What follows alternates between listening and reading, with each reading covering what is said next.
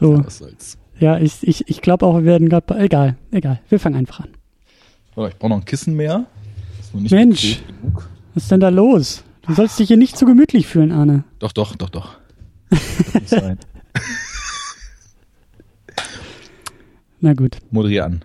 Ja, ich, ich finde, wir sind einfach schon drin. Ich finde äh, den Einstieg mit, ich muss mir noch kurz ein Kissen dazu holen, eigentlich sehr schön. Gut. Ich hatte auch mir heute keinen äh, besonders klugen One-Liner überlegt, mit dem ich dich anmoderieren konnte, wie in der ersten Sendung. Naja, das ist auch bei dem Film, glaube ich, jetzt nicht so. Ich glaube, da gibt's keine klugen One-Liner, oder? Nee, es gibt nur prägnante. Also ich hätte sowas sagen können wie I wanna rule the whole world so much. Und das hätte ich dann noch zwölf oder 14 Mal wiederholen müssen. Hm. Ich meine, das ist jetzt für die Hörer und Hörerinnen nicht ganz so ähm, ja wichtig, aber wir nehmen ja jetzt mit Video auf. Also das ist für uns vielleicht ganz gut für die Diskussion. Ähm, also wir sehen uns dabei, wir nehmen das Video nicht auf. Aber was ich sagen wollte ist, du hättest vielleicht auch mit Drahtseilen an der, an der Decke einfach so ein bisschen durch die Luft tanzen können. So ein, so ein Ausdruckstanz deiner, deiner Superkräfte wäre natürlich Ich auch schön. glaube, Als, Meine Ballerina-Ausbildung ist nicht ausgeprägt genug, um dann so grazil, wie das die gute, wie hieß sie denn nochmal? Supergirl? Helen Ja. Slater? Ellen, Helen Slater, genau. Ja. Wie die das konnte. Ja. Das ist das Stichwort. Ja. Supergirl. Supergirl, Helen Slater, herzlich willkommen zu einer neuen Ausgabe der Superhero Unit. Äh, ihr kennt unsere Stimmen mittlerweile, glaube ich, schon. Christian hier und Arne da drüben. Guten Tag. Und wir reisen weiter durch die Zeit, durch die Filmhistorie auf der Suche nach dem Superhelden-Genre. Und das ist auch der Grund, warum wir jetzt über einen Film aus dem Jahr 1984 sprechen, nämlich Supergirl. Nicht zu verwechseln mit der neuen TV-Serie Supergirl, sondern der Film. Und das ist auch der Grund, warum wir, also eigentlich so, wenn das hier rauskommt, dann sind wir ja vielleicht immer noch so ein bisschen im Kontext von Batman vs. Superman. Aber das ist ja nicht Teil dieser Idee hier, über neue Sachen zu sprechen, sondern wir sind ja immer noch dabei, wirklich durch die Zeit zu reisen und wollen das Ganze ja historisch ein bisschen aufarbeiten. Und deswegen klammern wir dieses Gespräch ein wenig hier aus. Äh, wir verweisen nur auf Links auf andere Podcasts, die wir gemacht haben. Die Second Unit hat was gemacht. Du hast einen Sneak Talk dazu gemacht. Du bist direkt aus dem Kino gekommen und hast deine ersten Eindrücke aufgenommen. Hast auch geschrieben Sehr dazu. Wirr, sehr wirr, aber ich glaube, äh, die Leute haben es irgendwie ganz gut angenommen. Es wurde ja sogar gefordert, dass ich das öfter tue. Ich fand das auch sehr Autos schön. Ich habe mir das vorhin angehört. Das äh, Daumen hoch. Ich kann dir das jetzt ja zeigen. Beide Daumen hoch. Mach es, mach es wieder und öfter. Merci. Ja. Ja, ist auch gut. Das ist so ein bisschen das schöner Denken. Äh, Prinzip, um mal hier die Kollegen direkt mal zu bewerben. Das hat Mhm. mir damals schon sehr gut gefallen. Das noch so unsortiert und ungefiltert, was dann passiert. Ja. Und von daher, Sehr frisch. ja. Ja. Gut. Dann Genau. mach mal deine, deine Punkte vom äh, Start, die wir noch abhaken müssen, bevor wir ins Eingemachte gehen. Ja, das, das war eigentlich so das, das Große. Da ist vielleicht noch der kleine, die kleine Eigenwerbung auf das äh, Bundle, was wir in der Second Unit noch anbieten, das Super Bundle. Was meinte ich? Smooth, Arne, smooth. Äh, ja, ich will das eigentlich gar nicht großartig bewerben. Ihr könnt euch da sechs äh, Podcasts runterladen, plus Bonuskram äh, zu sieben Filmen, Batman und Superman aus den Jahren 2012, 2013, große Besprechungen mit Tamino als äh, 5-Euro-Bundle. Dann kommt noch Mehrwertsteuer oben drauf, aber so grob 5, 6 Euro ist das. Klickt einfach mal durch, äh, zieht euch das Ganze und zieht euch das Ganze rein. Und äh, ja, so viel eigentlich zu Batman vs. Superman. Wir wollen Ich glaube über- auch, das Bundle ist noch interessant. Denn ich habe so ein bisschen das Gefühl, dass der Buzz und The Fever und The Rage etwas länger anhält, als es bei normalen Blockbustern der Fall ist, wo das Netz drei Tage explodiert und dann keine Sau mehr danach kräht. Also die Streits, die Essays, äh, die wütenden Ausbrüche findet man ja nach wie vor, obwohl der Film jetzt schon zweieinhalb Wochen läuft. Ja. Also, da geht mal bei, Leute. Macht das mal. Sehr schön, sehr schön. Unbezahltes Testimonial, das finde ich sehr gut. Ähm, ja, aber lass uns einsteigen. Lass uns wie immer auch mit der Frage beginnen. Also Supergirl 1984. Warum dieser Film? Also wir haben ja einen Kanon uns jetzt schon so ein bisschen in Textform versucht zu erarbeiten, der ja auch äh, Grund und Teil für hitzige Debatten ist und war. Aber wir haben gesagt, Supergirl aus dem Jahr 84, den wollen wir besprechen. Wir vermuten, dass der zu diesem Superhelden-Genre, wenn es das gibt, dazugehören könnte. Und vielleicht sollten wir am Anfang mal kurz darüber sprechen, was so unsere Erwartungen an diesen Film sind, an die Sichtungen waren und wie wir vielleicht im Vorfeld glauben, wie der in diesen, in diesen Kanon, in dieses Genre reingehört. Was war so dein Bezug zu diesem Film? Naja, ich fand den Ansatz sehr interessant, weil ich die Figur interessant finde. Insofern, dass sie ja im Endeffekt dafür steht, dass man das erste Mal, ich weiß gar nicht, ob man das Spin-off nennen kann, weil Spin-off ist ja eigentlich bekannte Figuren aus irgendeinem, wie sagt man mittlerweile, IP, ne? Aus irgendeinem Franchise. IP, Franchise und so weiter, ähm, dass man kleinere Figuren nimmt und denen ihren eigenen Raum gibt. Sie ist ja aber mehr oder weniger eine Figur, die aufbauend auf einer anderen dazu gedacht wurde, um dem Ganzen irgendwie so eine gewisse Variation zu geben. Und das finde ich halt spannend, denn wir haben jetzt, also im Endeffekt, diese Riesen, dieses Riesenmonument Superman 1 bis 3 da schon stehen, mhm. der sicherlich damals auch, der dritte war vielleicht ein bisschen umstritten, man war sich ein bisschen am Fragen, wo die Reihe hingeht. Und dann kommt sowas, was dem Ganzen so einen anderen Spin gibt da ist halt dann die Frage, was kommt dabei raus? Und das äh, fand ich erstmal jetzt spannend, weil genau die gleiche Geschichte, die ich bei Superman auch schon angesprochen hatte. Die Figur ist irgendwie schwierig in ihren Fähigkeiten und so weiter. Was macht man da jetzt mit? Und das hat bei Superman zweimal gut geklappt. Und jetzt ist die Frage, jetzt hat man halt im Endeffekt die Spiegelung von ihm. Was macht man mit der? In welche Konflikte wirft man die? die so anders sind, dass man es nicht auch mit Superman hätte machen können in einem hypothetischen Superman 4, den es damals noch nicht gab. Mhm. Ja, ob davon irgendwas eingetreten ist, das werden wir erörtern. Mhm. Du kanntest den vor dieser Besprechung auch nicht, ne? Ich kannte gar nichts von Supergirl. Das wäre ja noch das Geilste, wenn ich vor unserem Projekt hier schon Supergirl fest gewesen wäre, aber von Superman nie was gehört hätte. Du, also das ist ja, also dieser Film hat ja wirklich so einen legendären Status, also mehr noch als Superman 3, du hast es ja auch angedeutet, haben wir ja auch in der letzten Ausgabe so diese Kurve, die nach unten geht, der Qualität, aber Supergirl ist, wird oft mit Superman 4 ja wirklich so als äh, schlimmes Machwerk, Trash-Film, furchtbar und so weiter irgendwie genannt.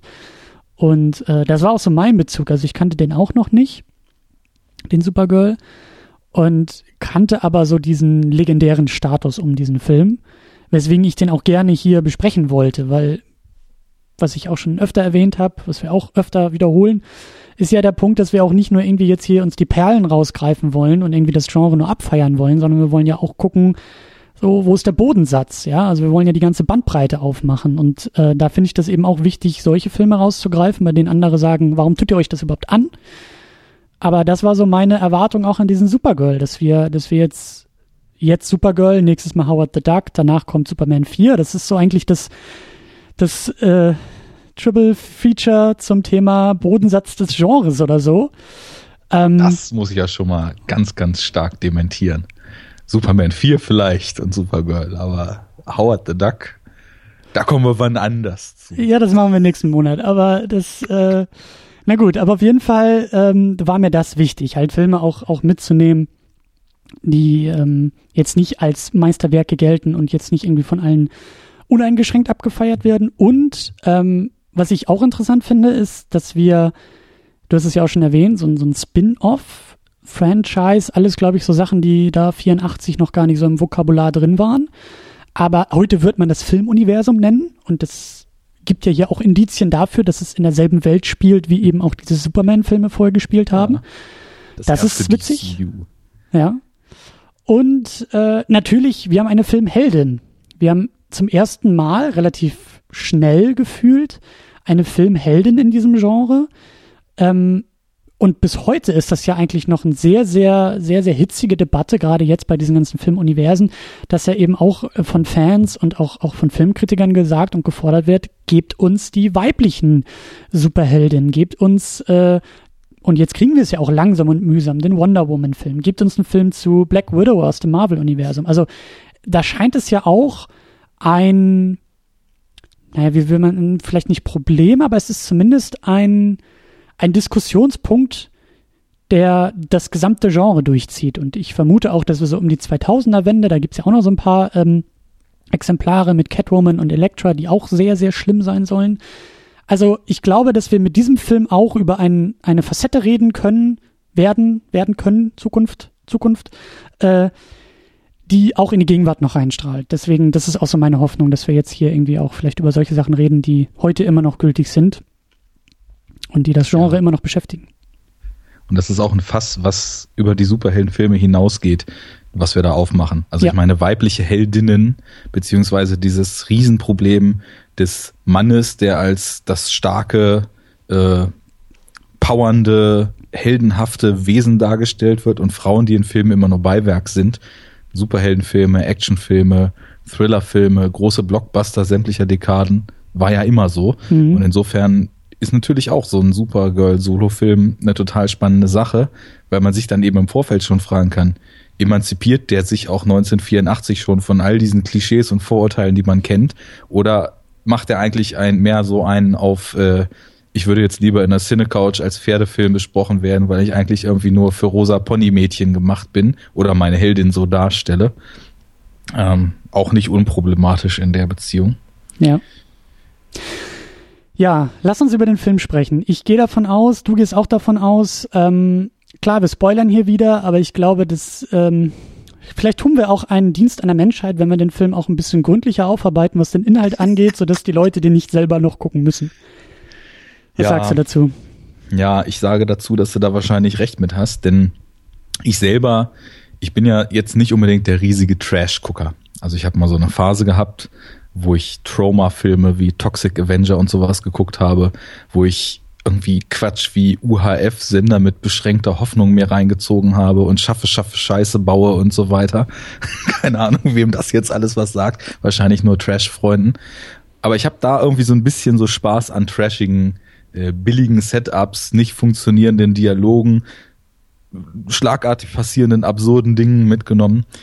Und auf der Ebene bietet der Film vielleicht zwischendurch mal Ansätze, aber ich glaube, dass er weder für Leute, die einen ernsthaften Superheldenfilm wollen, noch für Leute, die einen abgedrehten Trash-Film, der völlig grotesk überzeichnet ist, wollen, wirklich funktionieren kann, weil er halt von nichts richtig macht. Also er ja. ist nicht trashig genug und er ist ganz bestimmt nicht gut genug, um ein guter Film zu sein. Deswegen, ähm, wir haben da vorhin schon geplant, wie wir es machen. Ich glaube, uns da mal durchzuackern, was passiert da eigentlich und vor allem, warum ist erstmal der beste Ansatz, um in dieses Werk einzusteigen? Ich, ich mache mal einen Vorschlag. Ich habe hier wieder in den Show Notes äh, den Inhalt in einem Satz zusammengefasst. Einfach auch aus, aus Lust an der Freude. Ähm, mein, mein, mein Arbeitsvorschlag für äh, den Inhalt dieses Filmes. Supergirl muss einen MacGuffin zurückholen, vergisst aber ihre Mission, weil sie lieber mit Hasen spielt, sich verliebt und eine fiese Hexe bekämpfen muss. Ja, ich setze nur noch einen Nebensatz mit rein weil sie lieber mit Hasen spielt, zur Schule geht und eine für und eine Stimmt. diese Hexe bekämpfen muss. Das ist nämlich, also was könnte wichtiger sein, als das eigene Volk zu retten, wenn man stattdessen auch zur Schule gehen kann? Ja, das stimmt. sie braucht ja, sie braucht ja eine Secret Identity. Sie muss ja so viele Dinge erfüllen, weil sie eine Comicfigur ist, beziehungsweise in einer aus den Comics kommt und in einer Comicwelt irgendwie lebt und ähm, ja. Ja, einer Comicwelt, aus der sinnlos, ziellos und wahllos Fragmente in diesen Film geschmissen wurden, die man, wenn man so ein bisschen recherchiert um die Figur und um den Film, was extrem erschwert wird dadurch, dass es diese 2015er Superman-Serie, äh, Supergirl-Serie gibt, denn das ganze Netz ist nur noch voll davon. Also man muss echt schon gezielt graben, um irgendwie Abhandlungen über diese, diesen 84er-Film noch zu finden. Aber wenn man dann sucht und ein bisschen die Historie der Figur betrachtet, ja, der passierten in Comics halt tausend Sachen und irgendwas davon steckt in irgendwelchen Szenen von diesem Film. Lass uns einsteigen. Was passiert? Ja. Wollen wir wirklich so durch den Plot durchspringen? Ja, so ein bisschen. Also ich, ich, weil, ich hatte ja vorhin schon im Vorgespräch erzählt, ich erzähle es jetzt nochmal. Ich, mir war wirklich daran gelegen, zu sehen, ob ich nicht raffe, was dieser Film von mir will oder ob man es nicht raffen kann. Und ich hatte, als ich den Film jetzt geschaut habe, wie ich das so mache. Ne? Ich bin ja hier legal unterwegs, habe mir den halt bei Maxdome im Leihpaket geklickt und hatte halt auf meinem Laptop das Problem, äh, ich konnte die Sprache nicht auswählen, obwohl da angegeben war, Englisch, Deutsch ist verfügbar. Da habe ich ewig rumprobiert mit Devices und so weiter, habe mich dann über die App geärgert, die man nur nutzen kann, wenn man die Streaming-Flat hat und nicht, wenn man im Store sich da Sachen geliehen oder gekauft hat. Alles äh, nicht wirklich convenient Zumindest war die ersten 20 Minuten des Films waren ziemlich nervig, weil ich habe ständig rumprobiert, habe noch mal was anderes, habe nachgelesen, Pause gemacht, zurückgemacht und dann war ich mitten im Film und habe gemerkt, ich verstehe überhaupt nicht, was das hier alles soll. Und dann habe ich den Film halt fertig geguckt, habe dann auf einem anderen Rechner plötzlich die Sprache doch auswählen können und konnte dann zumindest die zweite Hälfte noch so, wie sie sein sollte, gucken. Und habe am nächsten Tag dann gedacht, das macht alles keinen Sinn. Ich gucke jetzt den Anfang nochmal und schaue mal, was mir eventuell entgangen ist und diese ganze Sinnlosigkeit so ein bisschen erklären kann. Und es hat nicht funktioniert. Und deswegen, vielleicht fällt uns ja kollektiv noch was auf. Ich glaube es aber nicht. Mhm. Lass uns mal einsteigen. Ja, wir fangen an in Argo City. Genau. Einer Stadt, Stadt die völlig ohne Erklärung existiert. Denn wie wir ja gelernt haben, ist Krypton kaputt. Ja.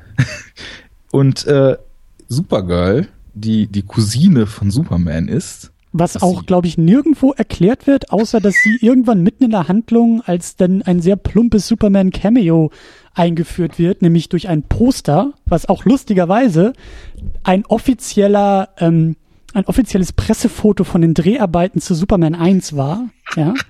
Also äh, das hängt irgendwie bei einer Freundin von ihr da im Zimmer und dann sagt sie ja, glaube ich, irgendwie, oh, äh, hier Superman und so.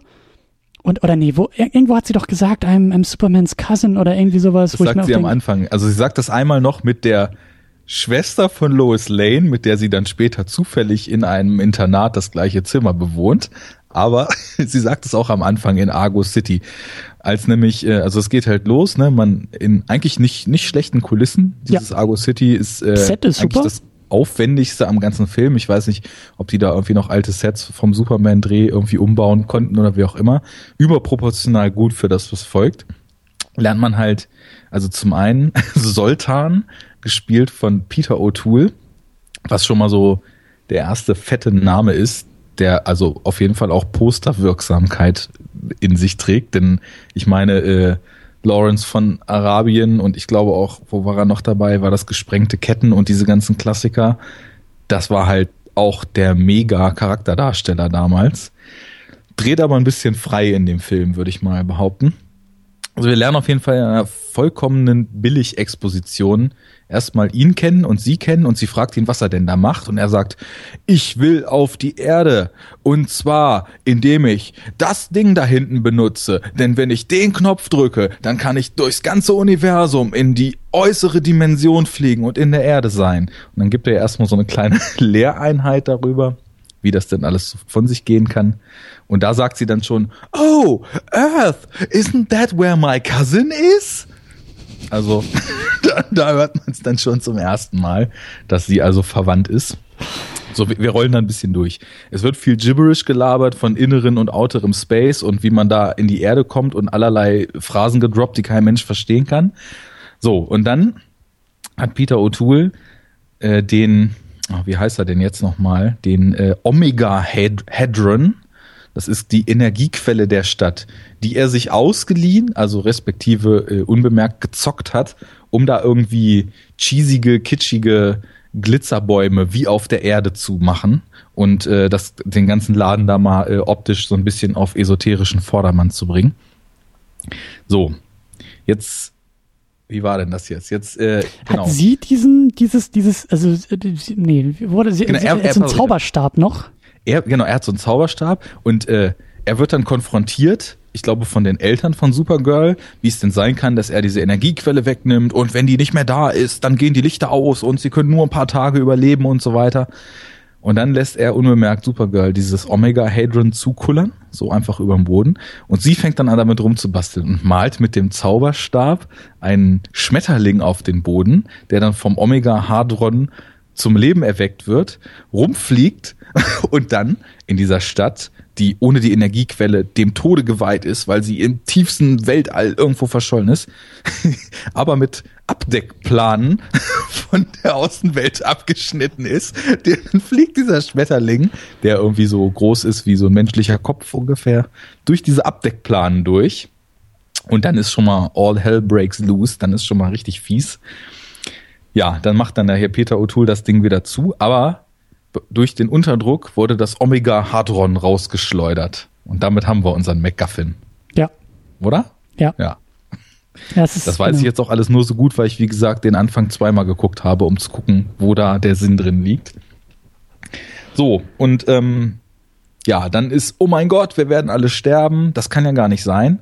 Und Supergirl, die die ganze Zeit ungefähr wie so eine Dreijährige dargestellt wird, die sich mit debilem Grinsen spielerisch äh, und tänzelnd da durch die Gegend bewegt und sich alle möglichen äh, Sachen anguckt und Schmetterlinge zeichnet und vom Baum fasziniert ist, im anderen Satz aber von sechsdimensionaler Mathematik in ihrer Schulzeit und sonst was spricht, setzt sich dann also in dieses Spaceship, was Peter O'Toole gerade gebaut hat, und fliegt einfach mal so aus Jux an der Freude auf die Erde dem Omega-Hadron hinterher.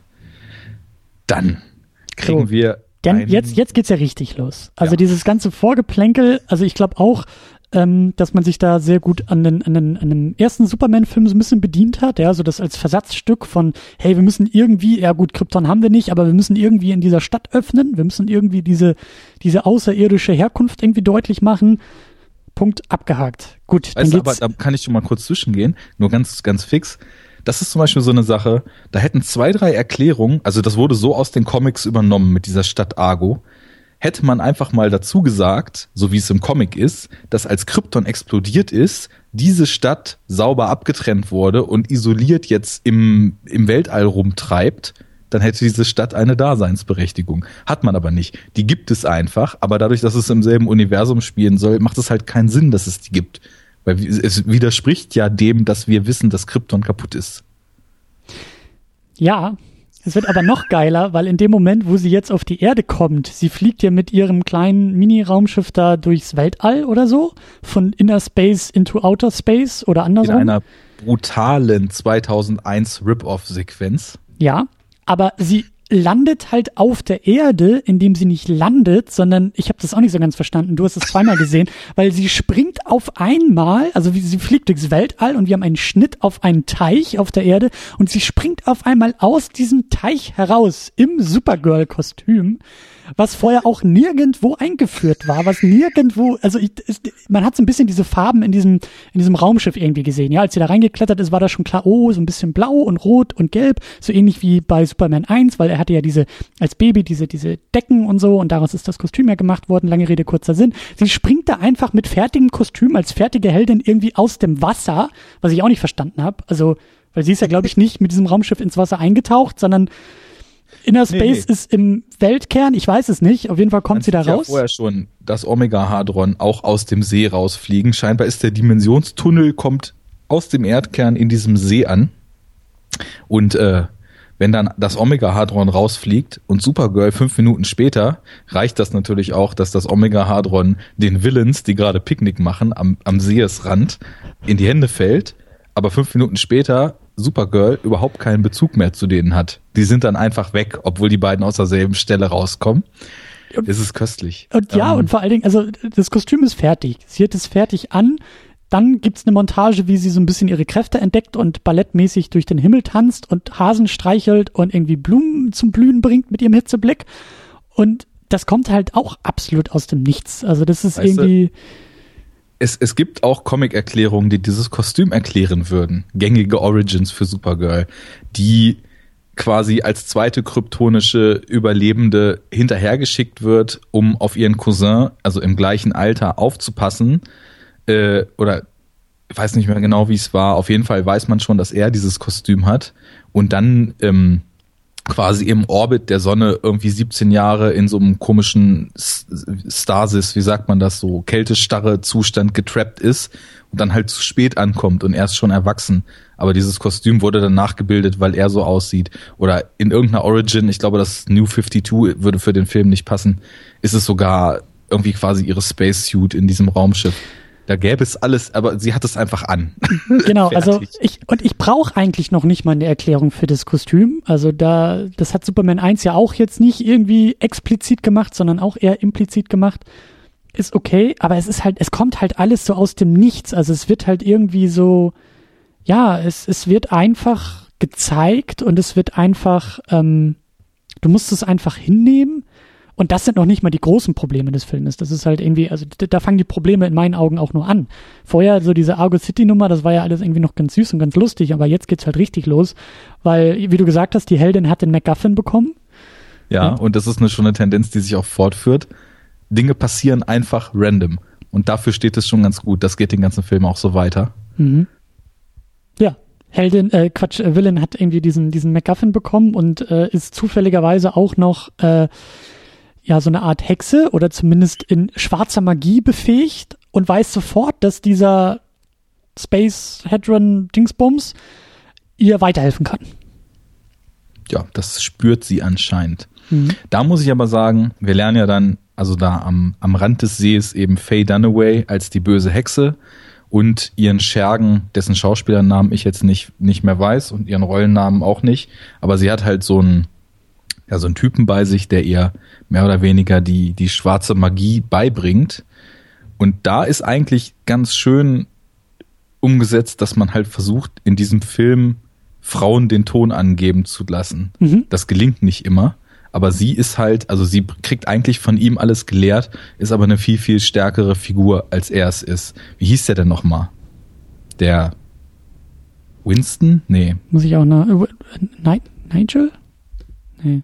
Müsste ich aber auch nachgucken. Ja. Aber er ist auch gar nicht so wichtig. Er ist eher nee. so, also auch da merkt man eigentlich wieder das Vorbild Superman, Superman 1 ähm, das, was ähm, Gene Hackman und, und äh, sein Henchman Otis und Miss Teschmacher, so diese Konstellation, die wird hier nochmal versucht nachzubilden. Nur ist es halt eben sozusagen gespiegelt. Wir haben zwei, also wir haben den weiblichen Willen und ihr weiblicher Henchman und dann noch so diesen kleinen äh, männlichen Henchman, der noch mit dabei ist.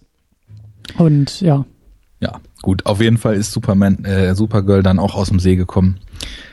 Dann kriegen wir in einer Montage, die irgendwie so eine Mischung aus entfesselter Ballerina, Rosamunde Pilcher und äh, Cowboys feiern die Weite der amerikanischen Prärie-Sequenz die ersten Flugversuche von ihr, mhm. die sich gefühlt über Minuten erstrecken. Bei dem man auch und noch richtig schön die, die Fäden sieht, also die Drahtseile, an denen sie hängt. Das, das auch. Und es ist so geil, weil es geht da halt schon los. Sie ist ja anscheinend auf die Erde geflogen um dieses Ding zu holen, was ihre ganze Sippe und ihre, ihr ganzes Volk, zumindest das, was von den Kryptoniern übrig geblieben ist, anscheinend zu retten. Aber sie fliegt halt erstmal in ultra kitschigen Sequenzen minutenlang durch die Erde, äh, über die Erde. Ja, und dann denkt man, okay, Solta hat ja im Vorfeld noch quasi so eine äh, Magical Armbanduhr mit seinem Zauberstab da an den Arm gesteckt die blinkt dann, während sie fliegt. Da denkt man sich so, okay, jetzt wird sie wahrscheinlich irgendwie von dem Omega Hadron was mitbekommen haben. Aber sie fliegt dann halt einfach, als das blinkt, auf den Boden. Und dann kriegen wir eine Szene, wo sie halt von so zwei so, so Rape-Culture-Truckern ja. angebaggert wird. Angekrabbelt auch wird. Also das, ja. Äh, ja. Äh, wo ich mir auch so dachte, okay, also Zeiten hin oder her, aber halt irgendwie so dieses, jo, wir vergewaltigen dich jetzt hier gleich mal, so, so zu versuchen, als Gag auszuschlachten, ist halt schon leicht geschmacklos irgendwie. Und ja, äh, ja halt Rape Culture, ne? Dann kriegen wir schon ein bisschen 80er Flair, als dann der eine Rapist mit seinem Trucker Cap das Springmesser zieht. Und äh, ja, da sie vertrimmt die dann. Sie hat auch vorher, das ist so geil, sie hat halt ihre Kräfte ja schon entdeckt und da ist halt vielleicht schon so ein bisschen dieses Geschlechterding drin, weil so, Superman hat halt so die, die Heat Vision, ne? Und macht damit irgendwie Sachen kaputt oder den Weg frei oder schweißt Leute los, die irgendwo eingesperrt sind. Und sie benutzt es als allererstes, um Blumen aufblühen zu lassen. Es ist, so absurd. Und dann tänzelt sie da wie so eine Ballerina durch die Luft. Oh Gott, ey. Also man merkt, der Film ist, ähm, ich, ich müsste es nochmal nachgucken. Er ist auf jeden Fall von einem der beiden Produzenten von, von den Salkinds auch gemacht. Ich glaube von dem, von dem Sohn. Ähm, die ja, hatten wir auch letztes Mal so ein bisschen erzählt, die ja die Rechte an den Superman-Film hatten und nach Superman 3 eben gesagt haben, okay, das Ding ist jetzt eher durch. Wir haben aber auch die Rechte an Supergirl, also versuchen wir das als nächstes Mal irgendwie äh, aufzubauen und aufzuziehen. Und man merkt irgendwie, dass dieser ganze Film aus einer wahrscheinlich sehr männlichen Perspektive für eine weibliche, für ein weibliches Publikum gemacht wurde. Und das auf so eine, eine, wie du gerade auch schon beschrieben hast, auf so eine missverstandene Art und Weise, dass man echt, also diese Anzugträger, die das Ding gemacht haben, die, die, die spürst du im ganzen Film, weil die da saßen und gesagt haben, okay, wir müssen, wir wollen den Film für Mädchen machen. Was interessiert Mädchen? Blumen, Kaninchen, Ballett, Pferde. Es gibt eine Szene, wo Supergirl durch die Gegend fliegt und durch so eine, an so einer äh, Herde von Pferden vorbeifliegt. Ja, das meinte ich eben mit Weite der Prärie Cowboy-Romantik. Also ja, also das ist, das ist halt echt sehr, sehr, sehr, sehr schlimm, wie dieser ja. Film versucht, sie, und dann natürlich, da kommen wir gleich auch noch hin, der Subplot in Sachen Liebe, unsere, unsere böse Hexe will irgendwie so ein Bauarbeiterkerl abschleppen und macht irgendwie so eine Love Potion, die dafür sorgt, dass wer sie trinkt, sich sofort in die Person verliebt, die er zum ersten Mal sieht. Und jetzt kommt der Twist. Ja, der Typ, den die Hexe da haben will, der sieht zuerst Supergirl oder ihr alter Ego oder whatever, aber verliebt sich natürlich in sie, sodass die Schurkin noch böse auf Supergirl ist, weil oh, jetzt hat sie mir auch noch den Mann weggenommen und das sollte doch meiner werden. Und das alles sind echt so Punkte. Nee, dann lass ja. es lieber, dann brauchen wir so einen Film nicht. Das ist auch so eine Sache mit diesem Loverboy, den ich auch in meinen Notizen immer nur noch als Loverboy bezeichnet habe. Gutes Stichwort, ja. Da drehen die beiden, äh, oder weiß ich, die zwei Produzenten waren es ja, steht ja am Anfang Saul Kinds Production wieder. Da drehen die das Ding halt so um, dass das, was eigentlich immer mit Love Interests auf Frauenseite falsch läuft, diesmal genau andersrum halt mit einem Typen falsch läuft. Also man könnte jetzt auf Anhieb so sagen, ja, ist doch eigentlich ganz cool, dass jetzt mal der Mann zum gesichtslosen Fleischstück, was einfach nur sexy aussieht und äh, begehrenswert ist und auf Granit beißt, äh, wenn er sich so an die coole Hauptfigur ranschmeißt, äh, dargestellt wird. Aber gut ist es ja trotzdem nicht, nur weil das, was sonst scheiße ist, mal andersrum gezeigt wird, ne? Weil der ist ja einfach nur so ein Platzhalter. Der ist halt also für 80er Jahre Verhältnisse anscheinend sexy mit seinem Mob auf dem Kopf und seinem heißen Buddy, aber der ist halt, der hat ja keinen Charakter oder so, so wie es halt sonst eben Frauen haben. Und das Problem ist halt, dass eben auch die Bösewichtin also auf diesen Plotpoint reduziert wird. So, das ist, ja. was wollte Lex Luthor? Naja, er wollte halt Real Estate, er wollte Immobilien, er wollte Kalifornien irgendwie dem Erdboden gleich machen, um da irgendwie zu bauen. Und was will die Bösewichtin in Supergirl? Einen Typen. To, to rule the world. Ja, das ja, so nebenbei, ersten, aber der Typ ist ja, ist ja mindestens genauso wichtig. In ihrem ersten Satz schon erfahren. Es wird so schön sein, wenn ich erstmal die Welt beherrsche, ist der erste Satz, den Faye Dunaway in dem Film sagt. So, jetzt lass uns aber bitte kurz mal mit der Story nochmal weitermachen, weil gleich ja, passiert ja. nämlich das Allergeilste überhaupt. Bis jetzt kann sowieso überhaupt noch niemand folgen, der sich fragt, worüber wir hier reden, aber wir können jeden, der zuhört, beruhigen. Das liegt nicht daran, wie wir es erzählen oder dass ihr zu blöd seid. Man kann diesem Film einfach nicht folgen, weil er keinen Sinn macht. So, jetzt kommt aber das Geilste. Wir springen halt erstmal nochmal kurz zu so einer Hexenparty von Faye Dunaway, die in einer verlassenen Geisterbahn lebt, was auch ganz, ganz köstlich ist. Aber dann kommt das Beste nachdem Supergirl die, die Trucker verprellt hat, äh, ist dann irgendwann Schnitt. Sie wacht am nächsten Morgen irgendwo zwischen Büschen liegend auf dem Rasen auf und sieht, wie, also wacht auf, weil ein Ball vor ihr landet. Da ist halt so ein Baseballspiel eines Mädcheninternats im Gange. Und dann checkt sie, was da passiert, sieht ein Mädchen in Schuluniform und deren Rucksack und beschließt anscheinend für sich, oh, meine Leute retten, egal. Ich wollte schon immer mal so einen schönen Rucksack und so eine schöne olivgrüne Schuluniform haben und verwandelt sich in einer bizarren Transformation. Äh, von Baum zu Baum hat sie jeweils ein Kleidungsstück in eine Schülerin, um sich anstatt mal dieses Omega-Teil zu suchen, in diesem Internat einzuschreiben. Denn was könnte es Schöneres geben, als zur Schule zu gehen, wenn man eigentlich die Welt retten will? Und das war wirklich, ich dachte im Nachhinein so, ach so, ja, da hat er ja ihr Armband vorher gepiept, deswegen ist sie da runtergeflogen und weiß halt, dass da irgendwas mit diesem Omega-Ding ist. Aber nein, sie haut den Truckern aufs Maul, es ist Schnitt auf die Hexenparty, wieder Schnitt am nächsten Morgen und sie wacht da auf, liegt im Grün und will zur Schule gehen. so, warum? Was soll das? Genau, jetzt weiß ich auch, wer der Typ heißt Nigel, der von Faye Dunaways Hexe da der Scherge ist. Komischerweise ist dieser Nigel der Rektor oder der irgendwie Lehrer dieses Internats. Und äh, sie schleicht sich dann da rein, erzählt, äh, von Clark Kent wurde sie empfohlen, macht dann mit ihrer, mit ihrem Super Speed ein Empfehlungsschreiben fertig. Denn äh, sie ist schon bereit, einiges zu geben, um auf diese tolle Schule gehen zu können. Was ist halt das Schönste, was man sich vorstellen kann. So, und dann wird sie mit Lois Lanes Schwester auf einem Zimmer einquartiert, die irgendwie so eine ganz niedliche, flippige Figur ist.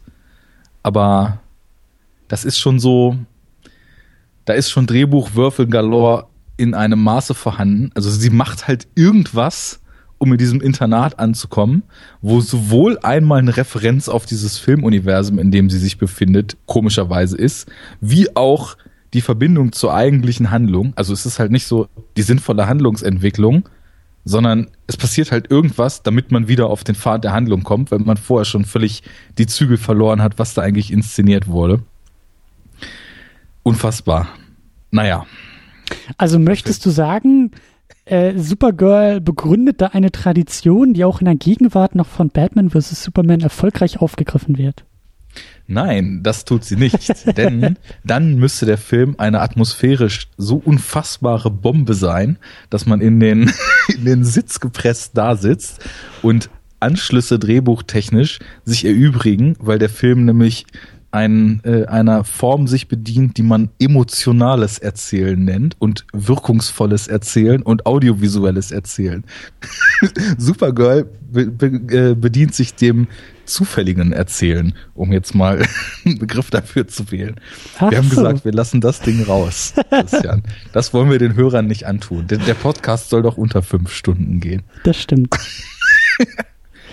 so, was passiert dann? Ich rede die ganze Zeit, du darfst auch mal. Ich, ich kann ja schon gar nicht mehr folgen. Ich weiß schon gar nicht mehr, wo wir sind. Ich, ich, ich, also das, äh, wir sind auf dem, wir sind beim Internat. Äh, ich weiß, dass da noch so eine Szene kommt, wo irgendwie so Bagger durchdreht und das irgendwie die große, das große Action-Set-Piece ist. Dann gibt's irgendwie noch ein, ein Monster, glaube ich, gegen das sie kämpfen muss, das aber unsichtbar ist und am Ende rettet sie irgendwie die Welt und ich weiß auch schon gar nicht mehr, ob sie überhaupt zurück nach Argus City fliegt oder nicht. Ich habe den also, Film echt auf. komplett vergessen. Ich habe ihn vor drei Tagen oder so geguckt und ich habe, also, ich, ja. Also nachdem Supergirl dann anscheinend als, wie heißt sie dann? Linda? Linda Lee. Als Linda Lee. Weil das steht in den Comics drin. Genau. Also ich glaube, das ist so jeder Satz in diesem Film, bei dem man sich fragt, hä, warum? Das ist, glaube ich, immer die Begründung, weil das steht so in den Comics. Und das ist ja, gutes Erzählen. das ist sehr gutes die, Erzählen. Auch, auch, dieses Internat. Es gibt in Comics halt irgendwie Storylines, das war, glaube ich, dann tatsächlich in der Volume One von Supergirl, wo sie dann nachgeschickt wird auf die Erde und in so einem Waisenhaus für Mädchen irgendwie aufwächst. Als Linda Lee. Hat man sich gedacht, okay, Waisenhaus wird jetzt schwierig, nehmen wir halt mal ein Internat. Egal als sie dann zumindest beschlossen hat und scheinbar auch gemerkt hat, dass äh, sie die totale Erfüllung findet und schon mehrfach äh, Lois Lane, die halt so ein bisschen so das funk, funky, quietschige, quirlige 80er Girl ist und immer nur Schabernack im Kopf hat, ähm, also Lois Lanes Schwester, ihr dann so ein paar Mal gesagt hat, nein, ich komme jetzt nicht mit ins Diner zum Burger essen, ich will lieber lernen, ich will doch Mathematik endlich verstehen und dann auch übers Wochenende da bleiben will, weil sie auch lieber lernen will und dann mit trockenen Haaren unter der Dusche gestanden hat und nochmal zwischendurch so ein bisschen Schabernack äh, gegen die Oberbully-Mädelfrau im Internat unternommen hat, hat sie dann gesagt, okay, ich bleibe hier. Äh, die anderen gehen Burger essen und dann dreht der Bagger durch. Wird mit einem Godzilla-like Score wird der Bagger eingeführt, der Team losfährt und dann äh, den Loverboy. Das haben wir vergessen. Der Loverboy wird vorher verführt von, von der Oberhexe. Sie flößt ihm den Trank ein und er torkelt durch diesen alten Vergnügungspark und läuft über die Straße und alle so, oh, Idiot, hau ab hier von der Straße, was soll das denn hier? Du wirst doch überfahren. Und dann wird der Bagger auf ihn losgelassen und nimmt ihn mit der Schaufel hoch. Und Lois Lane, die dann doch in dem Ort ist, weil sie ja gerade gesagt hat, ich bleibe zu Hause. Um die Schwester von Lois Lane? Ja, Quatsch, ich, Linda Lee meine ich, nicht Lois Lane. Ich, das ist so schwierig, ich komme durcheinander. Linda Lee ist dann doch in dem Ort, äh, wollte ja lernen im Internat, wird dann zu Supergirl rettet ihn und äh, es ist auch wirklich absolut krass Gefahr im Verzug. Denn was aus diesem Mega-Action-Set-Piece, also anders kann man es wirklich nicht sagen, äh, an Wirkung rausspringt, ist, dass, dass ein Haufen von ungefähr äh, zwei oder drei Meter mal einem Meter an Autoreifen zu brennen angefangen hat. Und wenn Supergirl den nicht gelöscht hätte, dann wäre aber der ganze Ort verloren gewesen. Das kann ich dir sagen. also da musst du schon mal Maßnahmen ergreifen. So Untergang ihrer Heimatwelt, Argus City versus so drei Autoreifen, die brennen. Ja, also ich meine, äh, da ist ja schon mal klar, wie man Prioritäten setzen muss. Ja. Das ist halt alles so aufregend auf der, auf der äh, Erde. So, dann fliegt sie mit Loverboy irgendwo hin, der dann, glaube ich, auch irgendwie so zwischen Wolle Rosekaufe und Herzgeschenk, Pralinenkiste, irgendwas besorgt hat für sie. Wann das kommt, keine Ahnung. Zwischendurch kommen noch ein paar platte Gags. Dann ist sie im Internat zurück und dann hat nämlich die Hexe gemerkt, oh, da ist ja hier äh, Linda Lee und die sieht ja aus wie Superman, nur als Mädchen. Und die hat mir Loverboy weggeschnappt. Die mache ich fertig. und schickt dann, plötzlich kippt der Stil total wie in so einem 80er Jahre Horrorfilm. Wir sehen eine Einstellung, in der eigentlich nur fehlen würde, dass ein Riesenball Critters auf dieses Internat zurollt, äh, wie die Erde explodiert, Luft, Wind, Sturm und dann dann kämpft Supergirl erstmal im nächsten Mega-Action-Set-Piece gegen Luft. Und das kann man sich vorstellen, wie spektakulär das ist, wie Supergirl gegen Luft kämpft. Äh, oh Gott, ey, das, also, man kriegt da gar keine Linie rein, weil das alles ist alles einfach nur zusammengewürfelt, was da passiert. Sie besiegt dann die Luft, nachdem sie halt auch wieder an ein paar Drähten durch die Gegend geschleudert wurde. Wie sie das macht, keine Ahnung. Ich glaube, indem sie eine Laterne ausreißt und Ja. ein Blitz in die Luft schießt. Kann das sein? Ich glaube ja, und dieser Blitz trifft Ja. auch irgendwie dann dieses unsichtbare Monster und da wird es, glaube ich, sichtbar. Ja, das habe ich, glaube ich, vergessen. Naja, dann sind wir wieder bei den Hexen, die sich denken, das ist doch hier Mist, die macht uns doch hier echt äh, einen Strich durch die Rechnung und vor allem hat sie jetzt Loverboy verführt und das ist unverzeihbar. An der, an der Weltherrschaft äh, zu hindern, das wäre ja gerade noch zu dulden. Das ist Aber ja ihre Loverboy. Funktion als Heldin, aber dann auch noch den Liebhaber auszuspannen. Genau. Dann treffen sich alle irgendwie aus irgendwelchen Gründen, keine Ahnung wieso, in diesem Jahrmarkt und kloppen sich da so ein bisschen. Äh, Totenköpfe und irgendwie Horror, Autoscooter und alles ganz, ganz heikel. Und wie auch immer schickt diese Hexe, die immer mächtiger geworden ist, weil ja das Omega Hadron in ihrer in ihrem Besitz sie zu Unglaublichem befähigt. Wozu, keine Ahnung. Und was sie vorher wirklich konnte oder nicht, keine Ahnung. Dann schickt sie Supergirl in die Phantomzone. Ach ja. ich habe das komplett vergessen, dass sie da Sie in der Phantomzone ist, ja. Genau. Sie zieht Supergirl in einen Spiegel und dieser Spiegel fliegt irgendwie in die Phantomzone. Und wie wir ja, um jetzt mal die Drastik des ganzen Setups eigentlich nochmal uns vor Augen zu rufen, wie wir am Anfang gelernt haben, Soltan, der ja das Omega-Hadron geklaut hat und weil es verschollen ist, quasi für den Untergang seines Volkes ge gesorgt hat, sagt am Anfang noch sowas wie, oh mein Gott, das Omega-Hadron ist weg.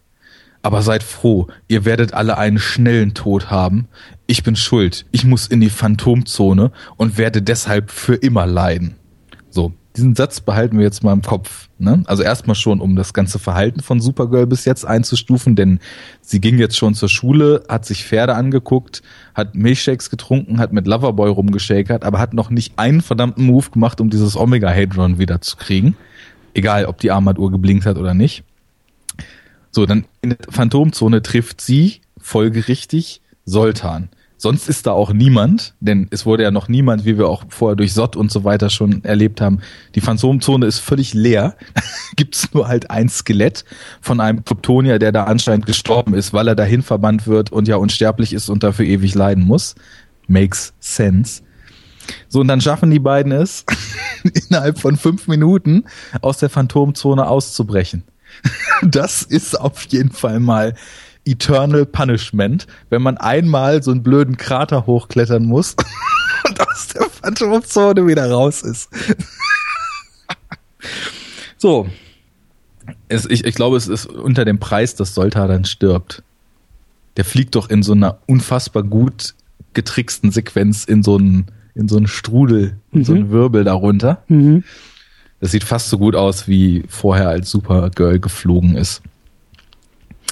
So, und äh, dann gibt's noch den Showdown auf der Erde. Der, und ich weiß jetzt die Jahreszahl nicht so richtig. Ich glaube, der Film kam im selben Jahr wie Ghostbusters, oder? Deswegen fällt es mir schwer. Das, kam ja. er raus. Supergirl kam 84 raus. Ich bin mir bei Ghostbusters gerade nicht sicher, ob der auch 84 war. Mir kam das alles zumindest wie ein riesengroßer Ghostbusters Rip-Off vor, dieser Showdown, der dann kommt. Den die Hexe macht dann also wirklich Hölle auf Erden, beschwert, beschwört irgendeinen so Riesendämon. 84 kam der auch raus. Ja. Keine Ahnung, vielleicht waren da irgendwie noch dieselben Tricktechniker mit involviert oder so. Das habe ich jetzt nicht recherchiert. Das sieht auf jeden Fall sehr ähnlich aus. Dann kämpfen die gegen irgendeinen so Riesendämon. Ach so, genau. Vorher, aus irgendeinem Grund ist halt auch, ist halt auch noch äh, so ein Riesenberg entstanden. Der steht jetzt neben Smallville oder ob das überhaupt Smallville ist, keine Ahnung, es wird nie gesagt. So ein kilometerhoher Berg, wo oben äh, die Villa von der Oberhexe ist, die jetzt Riesenkräfte hat. Ja, und da wird, da, sie hat noch alle gefangen genommen. Loverboy liebt sie wieder und dann sind da noch Lane und das ist doch dann Jimmy Olsen, mhm. oder? Mhm. Der da auch mit rumrennt aus, das ist so der einzige wirkliche äh, figurentechnische Verbindung zum, zu der Superman-Reihe. Mhm. So, und Supergirl schafft es dann, indem sie sich in einen Wirbelsturm verwandelt, die Hexe in den Spiegel zu verbannen. Spieglein, Spieglein an der Wand. Was war der wirste Film im ganzen Land? es war Supergirl von 1984. Keine Ahnung. So, und um deine anfangliche Frage mal zu beantworten. Sie nimmt dann den Omega Hadron, sagt noch Loverboy Tschüss, der dann sagt, ich weiß, ich weiß, dass du Linda lieb bist und ihr hinterher winkt. Und dann fliegt sie wieder in den See zurück. Und dann sieht man, wie, ja, und es sieht auch aus wie eine Unterwasseraufnahme. Aber irgendwie muss sie ja dann wieder in der Inner Dimension oder was weiß ich sein, wie sie auf Argo City zufliegt und dann diese Lichter, die dieses Argo City am Anfang umkreist haben, wieder angehen. Also in einem ja, hinter den Credits, die schon laufen, passierenden Bild, sehen wir dann auch noch, dass sie es geschafft hat, die Welt zu retten. Ihre Welt. Hm. Ja, das war ganz schön anstrengend. Also, den Film zu gucken. Oh Mann. Ja, also ich habe anfangs schon gesagt, ich habe da ab und zu mal wirklich so ein paar Trash-Momente noch rausziehen können. Also zum einen hat mir diese Figur von, wie hieß sie denn? Nicht Lois Lane. Die Schwester? Weißt ja. Äh, weiß, weiß, weiß ich auch gar nicht. Muss, muss ich nachgucken. Ja, nennen wir sie mal Lane. Die hat so ein paar. Lucy ja, natürlich. Lucy, Lucy Lane. Ja. Lucy Lane hat so ein paar quirkige One-Liner auch rausgehauen. Als Supergirl zum Beispiel diese eine Matheaufgabe ganz ja, beiläufig plötzlich lösen konnte, die unheimlich schwer war und sie dann auf der Erde, also Bildungsauftrag der Erde erfüllt, die sechsdimensionale Geometrie endlich verstanden hat. Da kommt dann Lois Lane und äh, Lucy Lane kommt dann rein und sagt, ja, das hat sie nur geschafft, weil das Wetter gerade so gut ist und zerrt sie da so raus. Und das waren so absurde Lines, die so aus dem Nichts kommen, wo ich dann schallend lachend hier saß. So ein bisschen Galgenhumor war das natürlich auch. Oder die Hexe. Ich hatte das gar nicht mitgekriegt, dass die in einer alten Geisterbahn wohnt. Und sie mischt da irgendwas rum mit ihren Reagenzgläsern und natürlich, wie das immer so ist, ne, alles ganz böse, bunte Flüssigkeiten, die rauchen und so weiter. Und plötzlich kommt ihre Sidekick-Hexe, die ja auch nicht gerade die Riesenleuchte ist, auf so einem Mini-Zug in den Raum reingefahren. Ja. Ich sag nur, was geht denn jetzt ab hier? Weil das, das war so random wie alles andere vorher, aber schon so absurd, dass es halt totales Trash-Potenzial hatte. Ganz im Gegenteil eben zu ja, Rest des anderen Films, der nicht nur mies geschrieben ist, sondern auch von eigentlich so gut wie allen Beteiligten so dermaßen undergeacted ist. Also mehr als eine Mine haben ja die wenigsten. Und oh, ich weiß auch nicht. Also wie der, wie der Bagger dann so losfährt und plötzlich so eine Godzilla-Fanfare reinrauscht. Das war halt so drüber, dass man da schon Spaß dran haben konnte, aber an sich, ja. Hm, also ich finde, nicht nur, nicht nur historisch, sondern irgendwie auch so qualitativ passt der perfekt. Ich meine, du kennst den vierten Superman noch nicht, aber mach dich drauf gefasst, dass das ist wirklich Trash vom Feinsten dann. Aber der ordnet sich so wirklich, also historisch und auch qualitativ finde ich zwischen Superman 3 und Superman 4 eigentlich ganz gut ein. Also ich dachte halt, bis, bis vor dieser Sichtung des Filmes, dass ähm, diese Kurve von, von, von Superman halt so, die fängt weit oben an, bleibt vielleicht gleich bei Film 2, knickt deutlich, aber aber noch nicht so stark ab Richtung 3 und fällt dann bei 4 völlig in den Keller. Mhm. Aber dieser Fall von 3 auf 4, da ist eigentlich noch Supergirl so dazwischen zu ordnen. So, der, der Film kann diesen Fall nicht aufhalten, der Film ist nicht besser als drei und schon gar nicht als vier, aber der gehört da wirklich noch so mit rein. Da ist wirklich so eine, also diese Linie, die ist wirklich kontinuierlich nach unten und Supergirl reiht sich da perfekt zwischen drei und vier ein.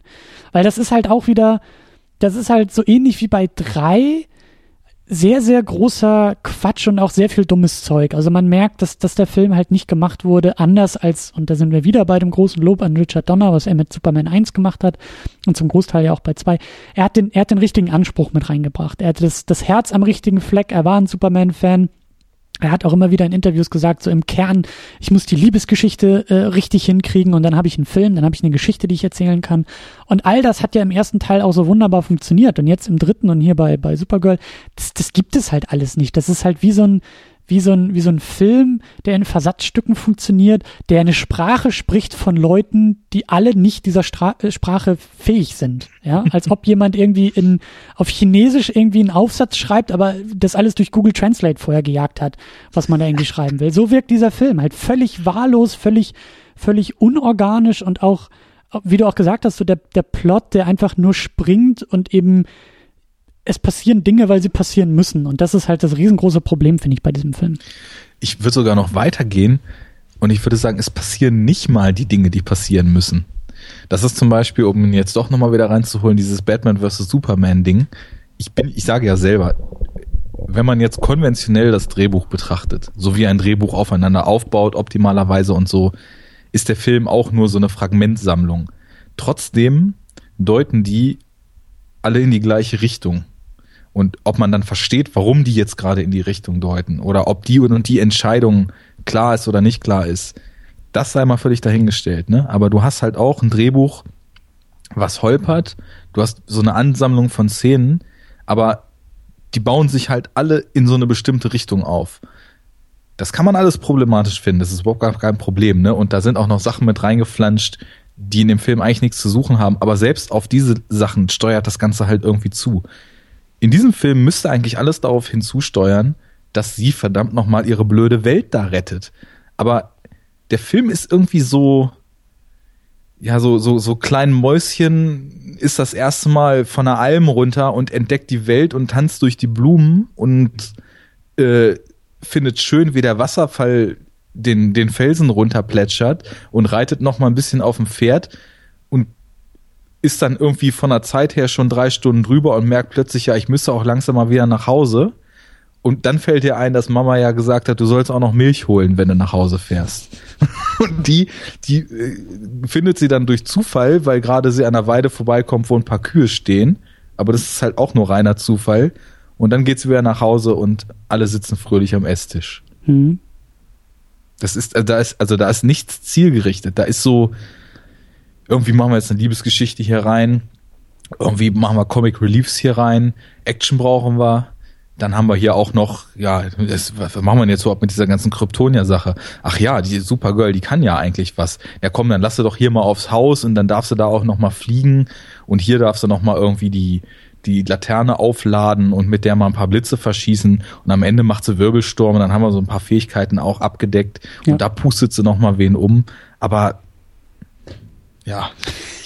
das, ist, das ist auch ein wichtiger Punkt. Es gibt halt keine oder mh, hm, ja, es gibt keine Charaktere, würde ich sagen. Es ist also der Film ist auch der Film ist vom Plot her komplett leer, aber eben auch die Figuren und auch die wichtigsten Figuren, die Hauptcharaktere, gerade Supergirl ist halt ist halt ist halt auch leer. Die, die, die, die hat, ich will nicht sagen, also die hat keine Probleme, die hat keine Geschichte, die hat kein, kein, kein Herz, die, also die, ist, die, die hat nichts, die hat all das nicht, was, was, was, was eine Hauptfigur haben muss und auch was wir zumindest in den ersten ein, zwei Superman-Filmen schon bisher gesehen haben. Das, das gibt es da alles nicht. Die ist halt, die hat keine Konflikte, die hat kein, kein Antrieb oder sowas. Das ist halt alles so extern, das ist der MacGuffin und das, wie du sagst, so, das wird von draußen so raufgeflanscht mit irgendwie Liebesgeschichte hier und dann darf sie nochmal irgendwie ihre Kräfte anwenden, aber das ist alles nicht, und also der Punkt ist halt, oder mein Argument ist, dass da ein riesengroßes Missverständnis halt eben existiert, beziehungsweise eben durch diese, durch diese, das, was ich meinte, so mit, äh, da wird eine Sprache gesprochen, die man selber nicht beherrscht.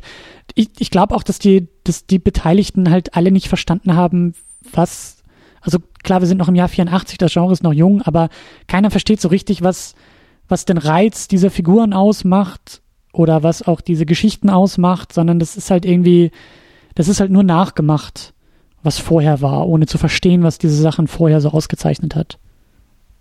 Ja, da kommen wir, glaube ich, langsam in die Richtung, die die Diskussion auch vielleicht dann langsam mal so ein bisschen anstößt, darum, was der Film eigentlich macht, nicht macht und wo er halt auch aus unserer Sichtweise drunter scheitert. Denn verglichen mit dem, was wir von Superman kannten, verglichen mit dem, was man jetzt schon in den wenigen Filmen, die es vorher gab, so alles an Konflikten und Möglichkeiten hat einbauen können, ist, wie du gerade völlig richtig gesagt hast, gar nichts in diesem Film. Das, deswegen hatte ich eben versucht, da irgendwie so eine blöde Analogie zum kleinen Mädchen, was über die Alm tanzt, äh, zu ziehen. Es gibt, ja, es gibt auf dem Papier eigentlich erstmal eine Motivation, aber die Figur ist total unmotiviert und fällt und purzelt eigentlich nur von einer Sequenz in die nächste und macht halt zwischendurch, genau wie du sagst, Sachen, die man so schon kennt, aber man versteht halt auch nicht mal wirklich, was jetzt in ihr dafür sorgt, dass sie die tut. Denn anscheinend lernen sie ja lieber Mathe eigentlich als alles andere. Und dann wird halt irgendwann mal da mal vom Bagger angegriffen und dann beschließt sie sich halt mal, die Situation da mal so, so ein bisschen zu deeskalieren. Aber ja, ich sehe da keinen richtigen Antrieb. Also, das, das, sie kriegt ja auch charakterlich überhaupt gar keine Origin. Dieser ganze ja. Kram, was, was in Superman the Movie passiert, die Story mit dem Vater, die, das, wie auf ihn eingeredet wird, wie er in die Welt gesetzt wird und die Welt, er interagiert ja mit der Welt, bevor er zu dem Held wird. Und das findet bei ihr ja überhaupt nicht statt. Sie, sie schwebt in ihrer Ballerina-Art einfach nur von A nach B.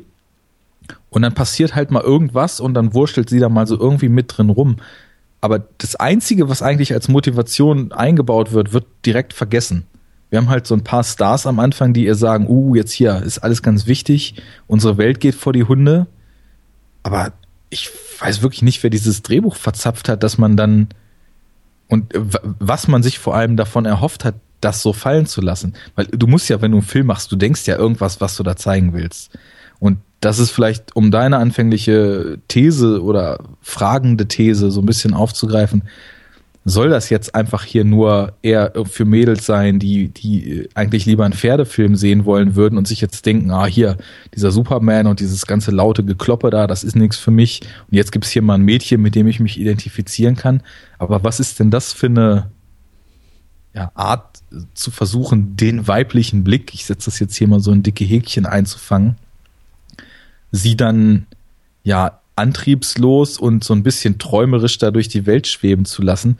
Was soll das in so einem Heldenkontext? Das verstehe ich nicht. Ich ja. verstehe wirklich ja. nicht, warum dieser Film gemacht wurde. Äh, ja, ich kann es dir, ich kann dir sagen. Die Antwort ist wie immer die gleiche. Geld.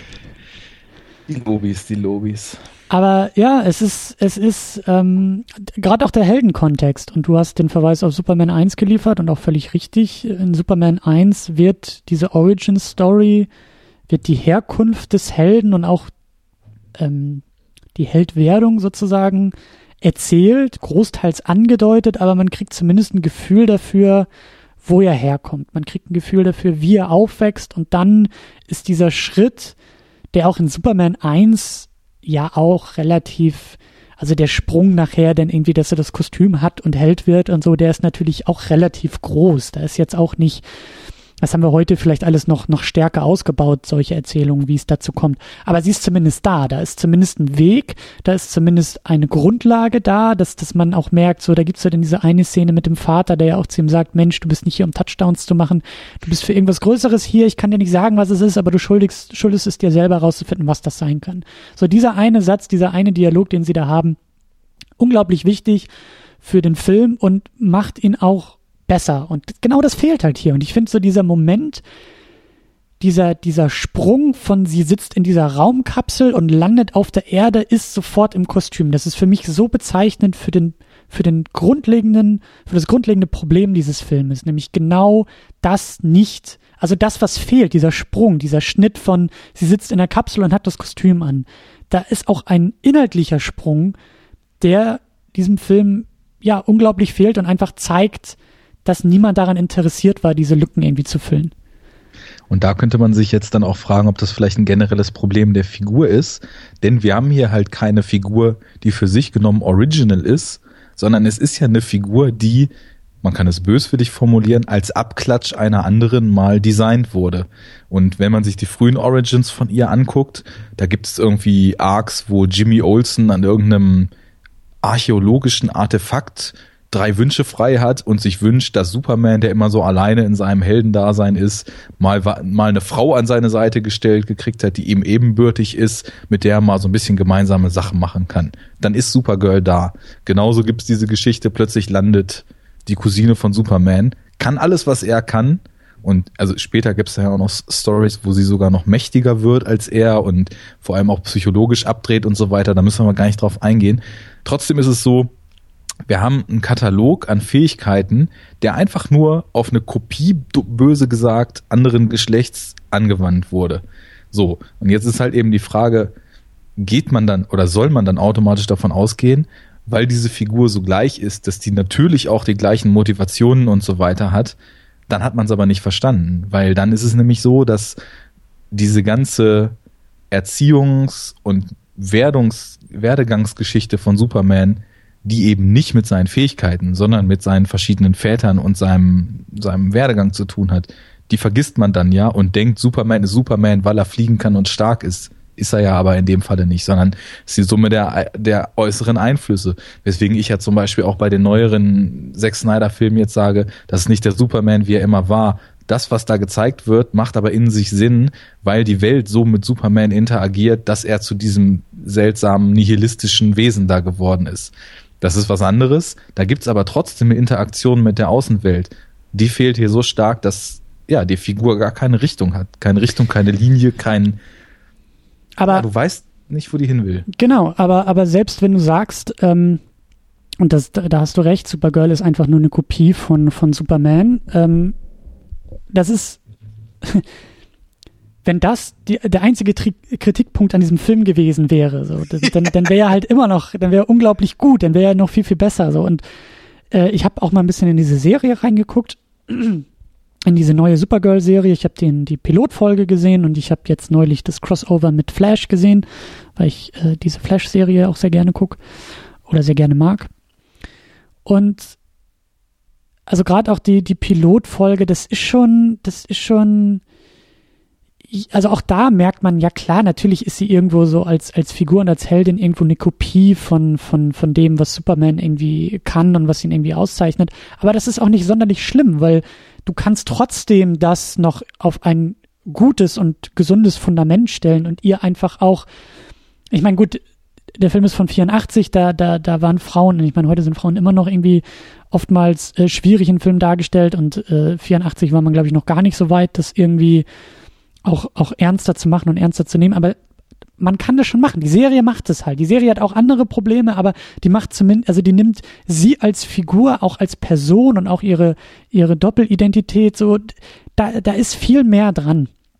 Die, die, ja. die Serie nimmt sie halt ernst, indem sie ihr auch eigene Probleme gibt, ein eigenes, ja, Privatleben auch irgendwie an die Hand drückt und sagt, okay, äh, so hier, hier bist du jetzt irgendwie als moderne Frau in der Gegenwart und dein größtes Problem ist eben nicht irgendwie Blumen mit deinem Hitzeblick zum Blühen zu bringen oder irgendwie den richtigen Mann zu finden, sondern du hast ganz eigene Probleme, die dich auch irgendwie von einem Clark Kent und Superman vielleicht unterscheiden, aber zum Großteil habt ihr auch die ähnlichen Probleme, weil auch du dich irgendwie beweisen musst als Heldin, auch du irgendwie ähm, zeigen musst, dass du irgendwie für das Gute stehst und so weiter und so fort. Und das, das fehlt hier ja auch irgendwie alles komplett. Und wie gesagt, also ja, der Film ist von. Leuten gemacht, die einfach die Figur, das Genre, diese Geschichten und auch den Reiz davon irgendwie nicht, nicht verstehen, glaube ich. Ja, um das abzuschließen, eine spannende Charakterzeichnung kannst du jeder Figur geben. Und das ist völlig egal, welche Superkräfte die hat, aus welchem Kontext die erdacht wurde oder wo die hin will. Lass die einfach mit der Umgebung interagieren. Ja, la lass sie agieren und reagieren und dann formt sich sowas halt. Aber das, das passiert hier halt eben nicht. Und ich glaube, es kommt auch dadurch, ich muss wirklich sagen, dass die äh, Helen Slater die sieht zwar ab und zu ganz süß aus, so in ihrer Rolle, aber das war's dann auch. Also die, die liefert schauspieltechnisch nichts, wo man jetzt sagen könnte, okay, das ist vielleicht ein bisschen dünn, was man mit ihr da charakterlich gemacht hat, aber die ist so charismatisch und gibt dem Ganzen so ein Esprit, dass es egal ist, dass man sich an die Figur gebunden fühlt und mit ihr einfach gern durch diese, nennen wir es mal, Geschichte geht das, das bringt die aber nicht. Also ich finde, die guckt überwiegend relativ starr und ausdruckslos. Von daher äh, auch das, was so eventuelle Skriptschwächen jetzt noch an Charisma ausbügeln könnte, liegt nicht vor. Naja, das wäre es. Ja, ja. Was mich wundert, gerade mal, wo wir bei den weiblichen Perspektiven und weiblichen Analogen und so weiter sind, der Film wurde ja auch, wenn ich mich richtig im Sinne von einer Frau inszeniert, oder? Ähm, ich glaube nicht. Okay. Ich Jetzt glaube nicht. Checking. Janet Swark. Ja, aber hier in der IMDb ist, ist die Rede von He is a Director, Producer, bla bla bla. Ah. Ein Franzose. Ah, Jeannot. Jeannot. Jeannot Swark. Der hat auch da Der Weiße also Hai Teil 2 vorher gemacht. ja, das, da, dann konnte das ja eigentlich nur großartig werden, was er hier jetzt gerade gemacht hat. Ja, gut, dann ich habe den Namen nicht weiter nachgeguckt. Naja. Ja. Ja, gut, aber lass uns vielleicht noch ein paar Punkte rausgreifen und besprechen, äh, die so ein bisschen für das Genre vielleicht stehen. Gibt es vielleicht Dinge, die wir da so ein bisschen abstrahieren können, die wir ein bisschen mehr auf die Metaebene ziehen können von diesem Film äh, für das für das gesamte Genre? Ähm, naja, ja?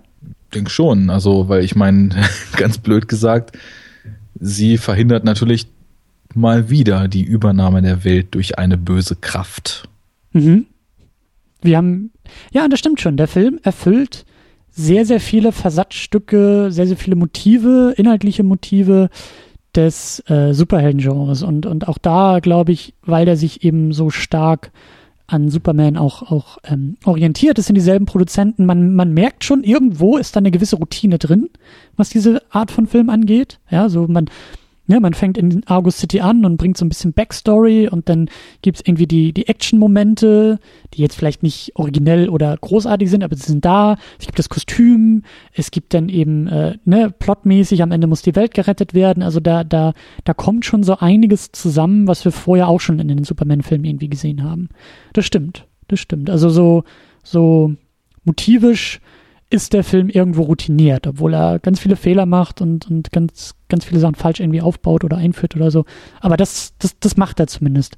Ähm, ich finde, also, wir haben es ja auch nur so ein bisschen angerissen und, und äh, das ist jetzt nicht zentral in dem Film, dass er ein Filmuniversum oder, oder äh, irgendwas aufbaut, aber er versucht sich ja schon in den Bezug des vorhandenen Superman, der, der vorhandenen Superman-Filme zu setzen. Also es gibt eben Jimmy Olsen, der als Bindeglied auftaucht. Das ist, der ist auch gespielt vom gleichen Schauspieler.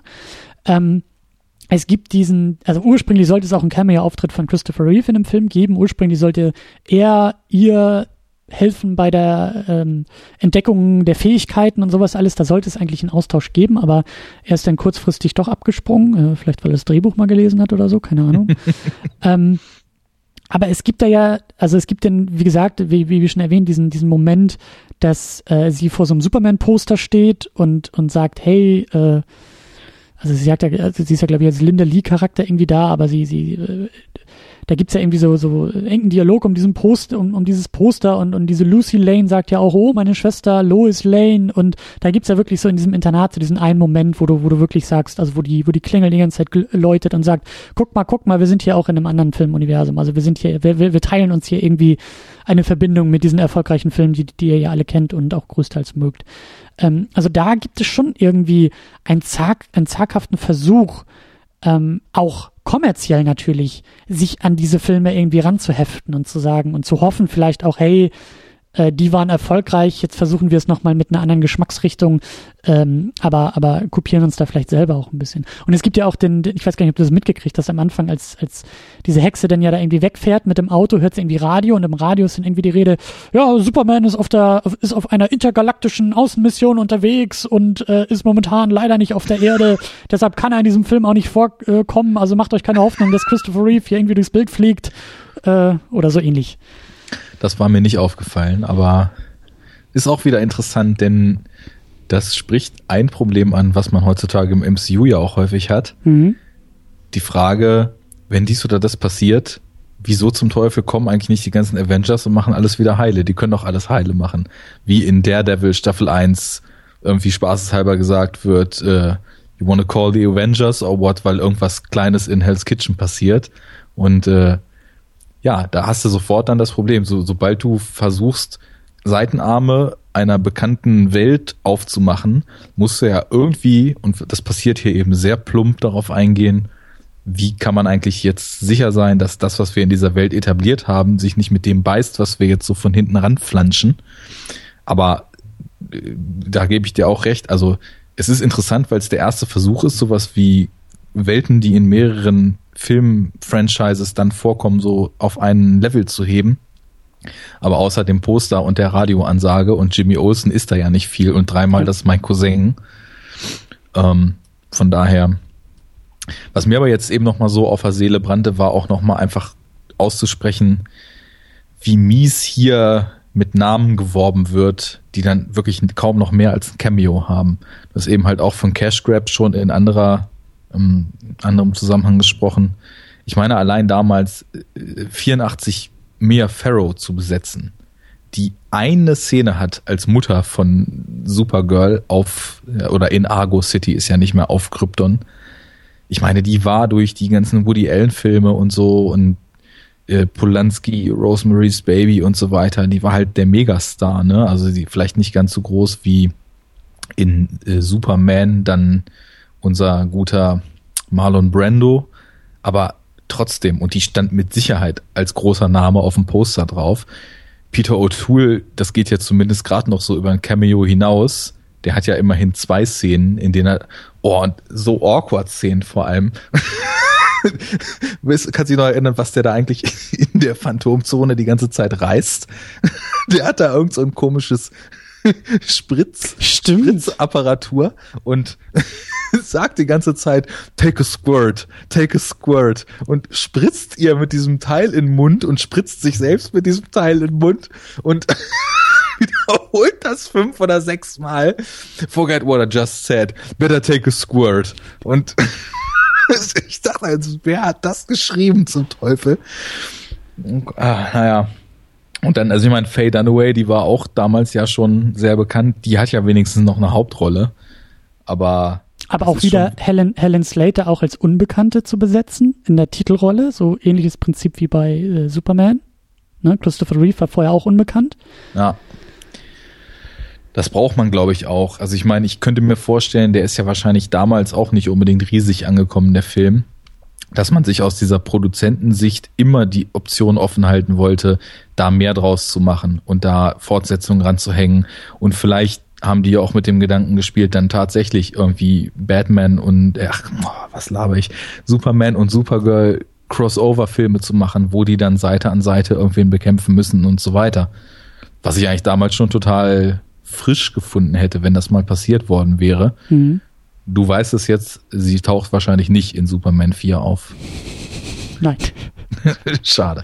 Auch Superman taucht nicht in Superman 4 auf, sondern äh, eher Trashman aber das äh, ist ein anderes Thema. Also.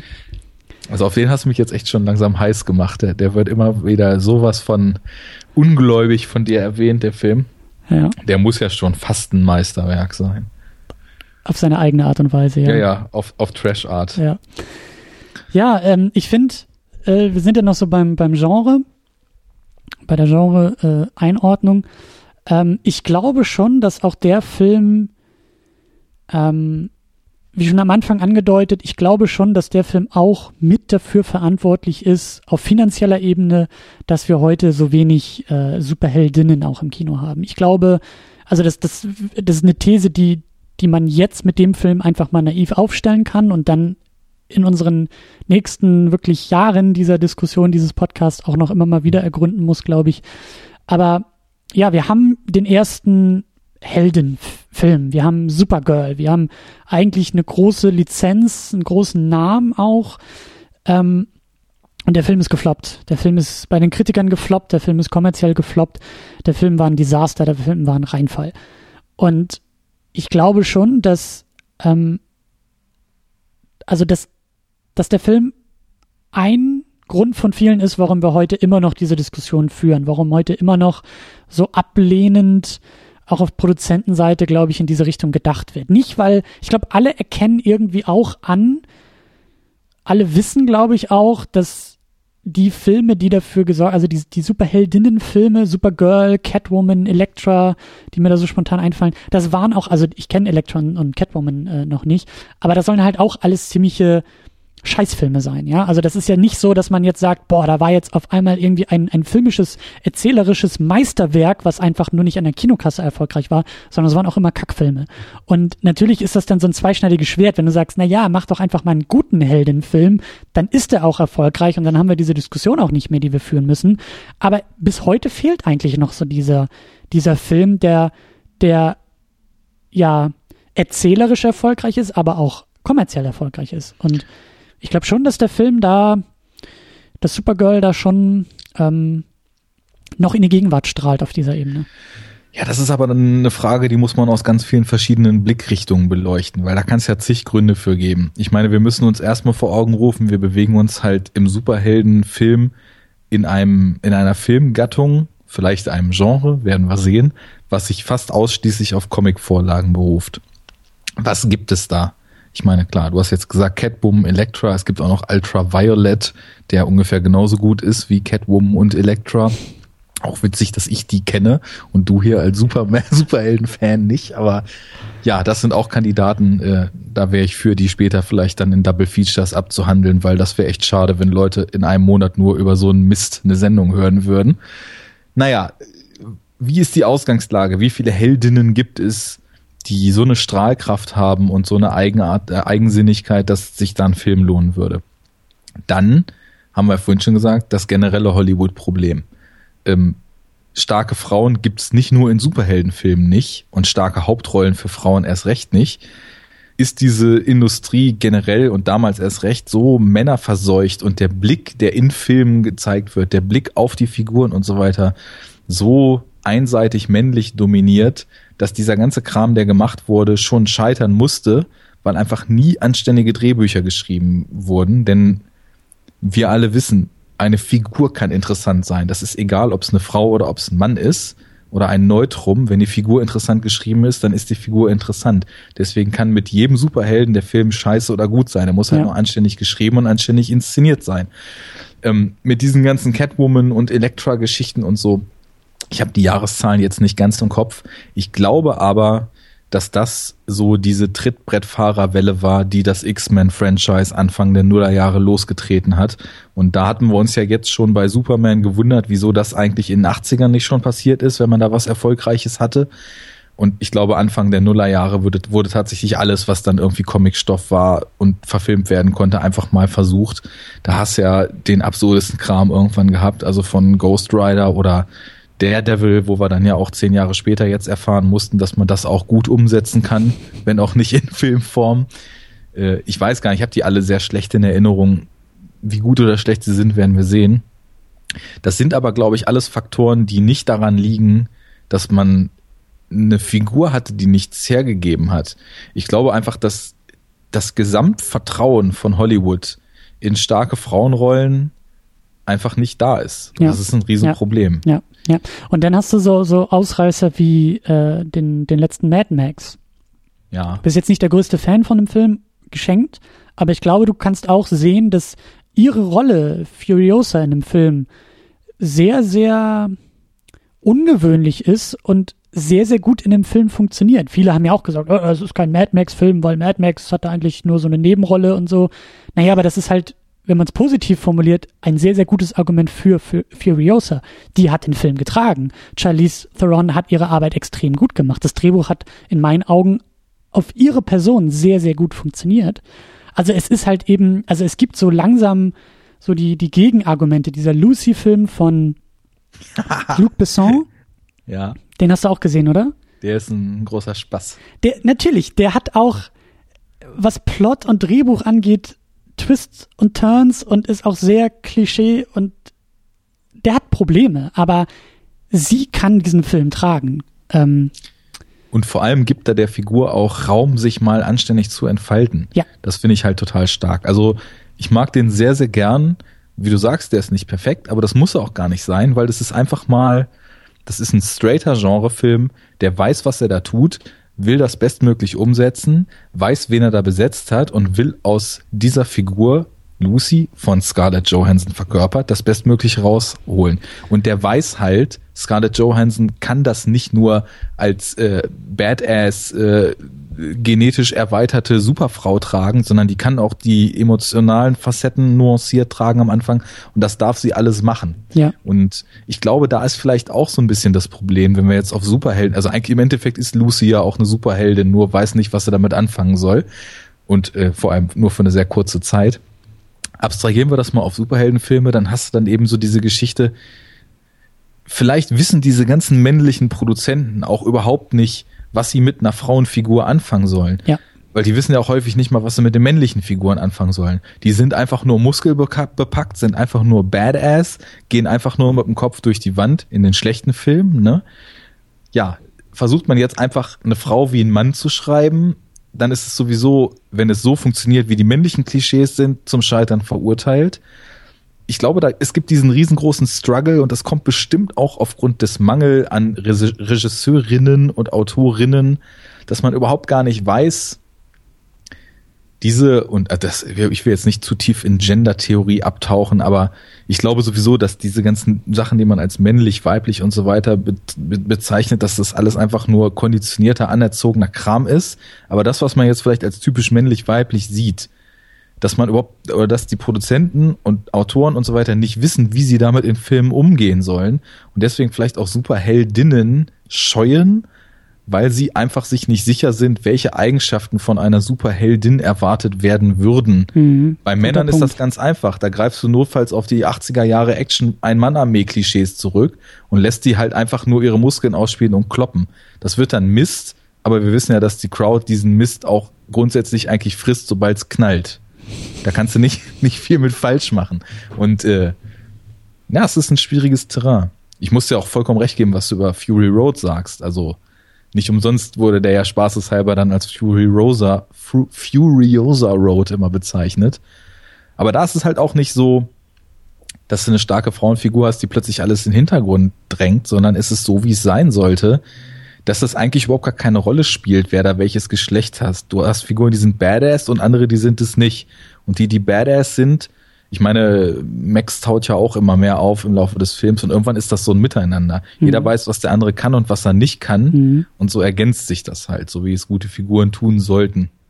Oder, was mir auch gerade einfällt, Star Wars. Ja. Episode 7, der hat auch eine Menge Probleme, aber ich glaube, wir sind alle irgendwie äh, im Fanclub von äh, Daisy Ridley und Ray. Ähm, genauso jetzt der, der, der vor kurzem rausgekommen ist, der, der Trail, Trailer, der Teaser zu Rogue One, der ja auch äh, eine Protagonistin, zumindest in diesem Trailer, in den Vordergrund stellt. Das äh, Internet, zumindest eine Seite, hyperventiliert wieder und sagt, äh, äh, wo sind die Männer? Äh, Gleichberechtigung im Film, wir brauchen mehr Männer in dem Film oder sowas. Aber ja, vielleicht, vielleicht, vielleicht ist da gerade auch so ein, also in der Gegenwart einfach so ein, so ein Punkt, wo vielleicht kippt gerade was. Vielleicht sind wir gerade mittendrin oder noch am Anfang so einer Welle, die so ein bisschen kippt. Und wer weiß, vielleicht, äh, vielleicht kommt das in den nächsten Jahren auch einfach. Vielleicht wird in Aber- den nächsten Jahren, vielleicht entdeckt in den nächsten Jahren Hollywood auf einmal eine Möglichkeit, irgendwie äh, Frauen und Heldinnen in den Vordergrund zu stellen. In Klammern eine Möglichkeit, die es schon immer gab und die, glaube ich, auch jetzt nicht irgendwie großartige Raketenwissenschaft ist. Zumindest haben das jetzt die beiden Beispiele von Star Wars und Mad Max ja auch gezeigt. So hast du ja auch gesagt. So, das ist einfach, schreib gute Figuren und fertig. Ähm, aber äh, ja, ja, aber genau, was ein Punkt, den ich Oder noch, den ich noch. Punkt, achso, du auch, okay. ja, also mein letzter Punkt. Punkt ist irgendwie so bei dieser ganzen Diskussion. Ich hätte auch nicht gedacht, dass wir so tief und so viel darüber reden, aber weißt du, ich kann mir einfach auch echt nicht vorstellen, also diese, du hast recht und eigentlich eigentlich sitzt man irgendwie auch davor und denkt sich, ja gut, aber wie so weibliche Heldin, hm, wie und wie müsste man das angehen? Und ich glaube, da haben sich auch schon ernsthaft gute äh, Autoren irgendwie den Kopf drüber zerbrochen. Aber andererseits kann ich irgendwie auch nicht, ich kann mir nicht vorstellen, dass wir in einer Welt leben, in der die abstrusesten Figuren funktionieren in einem Film, aber eine weibliche Heldin nicht. Ja, also nimm als ja, bestes eben. Beispiel äh, den Hulk im ersten Avengers. Ja, so ein grünes Monster. Ja, funktioniert in dem Film, funktioniert in dem Film. Im zweiten Avengers ist es Hawkeye, ja, der Typ, der irgendwie mit Pfeil und Bogen durch die Gegend rennt, während neben ihm Götter durch die Gegend fliegen. Und der Typ funktioniert in dem Film, ja. Und das sind alles so Sachen, wo ich mir denke, sowas oder auch Star Wars wieder, ja, BB-8, ein rollender Fußball, der durchs Bild äh, sich bewegt, so oder guck dir in Animationssachen irgendwie Wally -E an, ja, so ein kleiner, so ein kleiner ähm, fahrender Mülleimer. Du kannst mir doch nicht erzählen, dass das alles Figuren sind, die funktionieren können, aber Hollywood schlägt irgendwie die Hände über den Kopf, wenn es darum geht, Frauen darzustellen. Also das ist irgendwie so, also irgendwas, irgendwas stimmt da nicht, ist so mein, ja, meine Vermutung. Mein letzter Punkt dazu wäre auch noch, dass man vielleicht auch noch mit in die Betrachtung reinziehen muss, was für ein ekliges Ka Kalkül und was für eine, nennen wir es mal, Angst in Bezug auf die Zielgruppen da vielleicht auch ja. noch mitschwingt. Denn man muss nur mal sagen, Superheldenfilme nowadays und Blockbuster sind größtenteils halt Filme, in denen es auch viel Action gibt. Viel Action heißt, blöd gesagt, überwiegend männliches Publikum von 15 bis 25 oder keine Ahnung, wie da die genauen Zielgruppen sind, die im Optimalfall ihre Freundinnen mit reinschleifen. Und dann gibt es ja auch nachgewiesenermaßen das Phänomen, dass zu starke, zu selbstsichere Frauen bei vielen Männern, und das ist jetzt was, wo wahrscheinlich naja, hoffentlich hören sie uns nicht zu, aber äh, die, die sogenannten Men's Right Activists auf die Barrikaden gehen, dass halt zu starke, zu selbstsichere Frauen halt viele Männer als Gegenüber auch verunsichern. Denken vielleicht Produzenten, dass sie überhaupt gar nicht zu starke Frauen zeigen dürfen, weil große Teile ihres Zielpublikums das nicht verkraften würden und ja, irgendwie, es ist ja immer so das Problem bei diesen, bei diesen ganzen großen Heldenfiguren, die Leute wollen ja aus dem Kino gehen und wollen irgendwie so das Gefühl so mitnehmen, oh, da habe ich jetzt was gesehen, so ganz unterbewusst. Das könnte ich auch, wenn ich nur genug genug Power hätte und genug, ich genug trainiere, bin ich irgendwann so stark, dann kann ich die M16 auch wie Arnie schwingen und so weiter. Ist es vielleicht andersrum, wenn die Frauen, die man zeigt, zu stark sind, dass das männliche 15- bis 25-jährige Publikum sich in ihrer Testosteron geschwängerten Selbstsicht so verunsichert fühlt, dass sie das nicht bereit ist anzunehmen, vermeintlich als Zuschauer wegbrechen, vermeintlich die mit reingeschliffenen Freundinnen auch wegbrechen, weil die es nicht mehr schaffen, ihre in ihrer Testosterongeschwängertheit verunsicherten Freunde andersrum mitzuschleifen, weil sie die starken Frauen sehen wollen. Aber das ist zu dünnes Eis und da will ich das nur mal so als Denkansatz. Ich glaube, ich glaube, dass äh, Hollywood tatsächlich so denkt. Das heißt nicht, dass das so der Wirklichkeit entspricht, aber ich glaube, das sind echt so die Befürchtungen, die da, die da das, in Excel-Tabellen einfach existieren. Deswegen habe ich das als das Kalkül der Produzenten auch gerade eingeführt, ja. weil also ja. ich finde so eine Gedanken natürlich abstrus, aber ich würde nicht ausschließen, dass sie gedacht werden. Ja. Naja, und es ist halt immer wieder Geld. Es geht immer nur ums Geld. Es geht nicht darum, irgendwie ein, ein, ein ja, es geht immer nur ums Geld. Und wenn da wirklich irgendwo Berechnungen sind, Befürchtungen sind, dass das Geld weniger ist, dann äh, wird es halt nicht gemacht. Ähm, oder meistens nicht gemacht. Ähm, ein letzter Punkt vielleicht noch so für, für das Genre, ähm, warum der Film auch irgendwie wichtig für das Genre sein könnte. Ähm, ja, das, das knüpft so ein bisschen auch an Superman 3 an und vielleicht auch an Superman 4 es ist irgendwie auch so die Kehrseite dieser, dieser Superhelden-Medaille. Also wir, wir sind hier vielleicht ja irgendwo in diesem Superman-Franchise drin und wir sehen, wie es weiter gemolken wird und wie weiter irgendwie produziert wird, aber nicht erzählt wird, sondern nur irgendwie versucht wird, Geld zu machen. Das ist irgendwie auch typisch fürs, fürs Genre, natürlich typisch auch für den populären Film, auch für Blockbuster. Aber wir sind auch irgendwie an einem Punkt, wo, wo die Qualität einfach fehlt, wo man auch wirklich sagt, ja, das ist Superhelden, das so albern wie es vielleicht irgendwie ist, aber das zeichnet das Genre ja auch aus. Also das Genre besteht aus sehr großen Gegensätzen in, also in, in, in Qualitätsmaßstäben. Äh, äh, ja, es gibt es gibt gute Filme, es gibt die Meisterwerke, es gibt auch Filme, die bei denen ja immer irgendwie alle sagen, ja, selbst für einen Comicfilm, also Dark Knight oder so wird immer wieder gerne genannt, ne? selbst für einen Comicfilm ein, ein großartiger Film und sowas.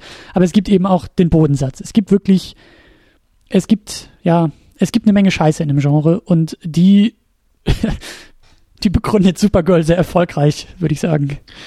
Ja, aber das ist eigentlich auch nur so eine Frage der Sicht, weil in welchem Genre gibt es nicht viel Scheiße? In welchem Genre wird nicht äh, billige Gülle als Bodensatz gedreht? Und ja, wahrscheinlich ist das jetzt hier das erste Mal, dass uns sowas wirklich in, ich, irgendwie einen gewissen Charme hat der Film ja, aber gut ist er halt trotzdem nicht und brauchen tut man ihn eigentlich auch nicht, was nicht heißen soll, dass er nicht zum Kanon gehört, aber ich hätte jetzt nichts verpasst, wenn ich den nicht gesehen hätte. Außer dass ich mir wieder ein paar mehr Gedanken über nicht funktionale Drehbücher gemacht habe. Insofern, jeder gesehene Film ist ein guter Film. Mhm. er treibt einen ja in der Wahrnehmung voran. Aber nichtsdestotrotz ist er auf jeden Fall, um vielleicht dazu mal überzuleiten, Teil des Genres, Teil des Kanons, weil erste weibliche Heldin und äh, ja eben auch erster Universumsbauversuch Mhm. Cross-Vernetzung. Ja, erstes mehr oder weniger Spin-off ja auch. Wobei man da die, wie gesagt, ich war mir dafür nicht so sicher, ob das Spin-off ist oder ob das einfach nur eine, in der Figur so begründet liegt, dass es eher ja, Kopie hört sich so fies an, aber es so ein Klon einer bekannten Figur ist. Na, für mich gehört er dazu, aus Gründen, die wir schon wieder sehr lange erörtert haben. ja, ich bin da, ich bin da auch voll bei dir. Sowohl, dass der Film dazugehört, als auch, dass wir lange erörtert haben. Ähm, aber klar, der gehört zum Kanon. Der gehört, der gehört mit rein. Der ist nicht gut, aber er gehört dazu. So sieht's aus. Ja. Ja, ja. Äh, eine sehr unüberraschende Sendung, würde ich sagen. Abgesehen von der Diskussion über Frauen im Film und Heldinnen. Äh, ja, Vielleicht ist ja in unserer nächsten Sendung ein bisschen mehr Reibungspotenzial gegeben. Vielleicht. ja, nächste Sendung ist äh, unsere Episode zu Howard the Duck. Ein Film, Jawohl. den wir bereits im Vorfeld schon ein wenig diskutiert haben, äh, bei uns auch in den Kommentaren. Äh, als, also da ist ja, da gibt's ja die Liste des Kanons und da hatte ich den erst rausgenommen, aber dann gab's ein bisschen Feedback, der gesagt hat, nein, nein, den sollten wir unbedingt besprechen, den sollten wir unbedingt mitnehmen. Da hattest du, glaube ich, auch auf den Tisch gehauen und ja. hast gesagt, nee, den, den wollen wir machen. Und äh, ich habe ihn auch schon geguckt. Ähm, du hast ihn auch schon geguckt. Also äh, ich bin, ich bin da auch, ich bin da auch sehr glücklich drüber, dass wir den besprechen werden. Ich glaube, das wird eine sehr gute Diskussion, weil, wie du sagst, ich glaube, es gibt mehr Reibung und ich glaube, ähm, ich glaube, es gibt mehr offene Fragen bei diesem Film als jetzt irgendwie gerade in den letzten Sendungen oder in dieser Sendung. Sehr schön. Dann sage ich mal, let's do it. In einem Monat werden wir mehr erfahren. Mhm. Und ist noch was? Oder sagen wir vielen Dank fürs Zuhören, wir sind raus.